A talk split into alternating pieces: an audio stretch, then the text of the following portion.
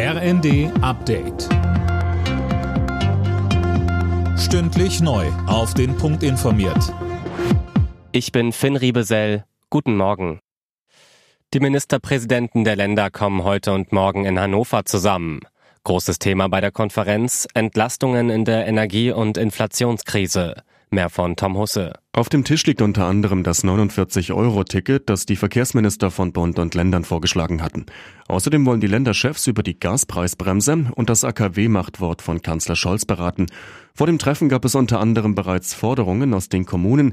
Der Deutsche Städtetag rief die Bundesländer auf, wegen der Energiekrise einen Rettungsschirm für Stadtwerke zu spannen.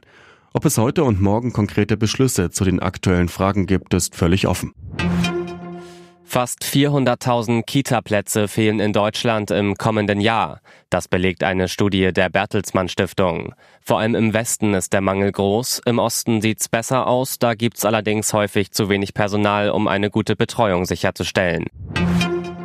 In Brüssel treffen sich heute und morgen die Staats- und Regierungschefs der Europäischen Union. Die Themen sind klar, der Ukraine-Krieg und die Auswirkungen auf die EU. Mehr von Holger Dilk. Preissenkungen bei Gas und Strom, ein gemeinsames Auftreten auf dem Energiemarkt und die Versorgungssicherheit für die Bevölkerung, das liegt als Vorlage auf dem Tisch der EU-Spitzen. Wie Deutschland auftreten wird, das will Bundeskanzler Scholz noch am Morgen in einer Regierungserklärung vor dem Bundestag darlegen. Zuletzt war aus der EU massive Kritik an Deutschland geübt worden, weil Berlin mit seinen Plänen für Gas- und Strompreisdeckel ohne Absprache vorgeprescht war. Keine großen Sensationen im DFB-Pokal. Die Bayern haben am Abend mit 5 zu 2 gegen Augsburg gewonnen. Auch Union Berlin steht im Achtelfinale nach einem 2 zu 0 Sieg gegen Heidenheim.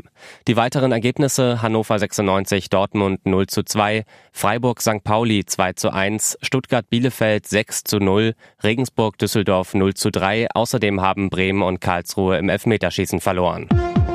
Alle Nachrichten auf rnd.de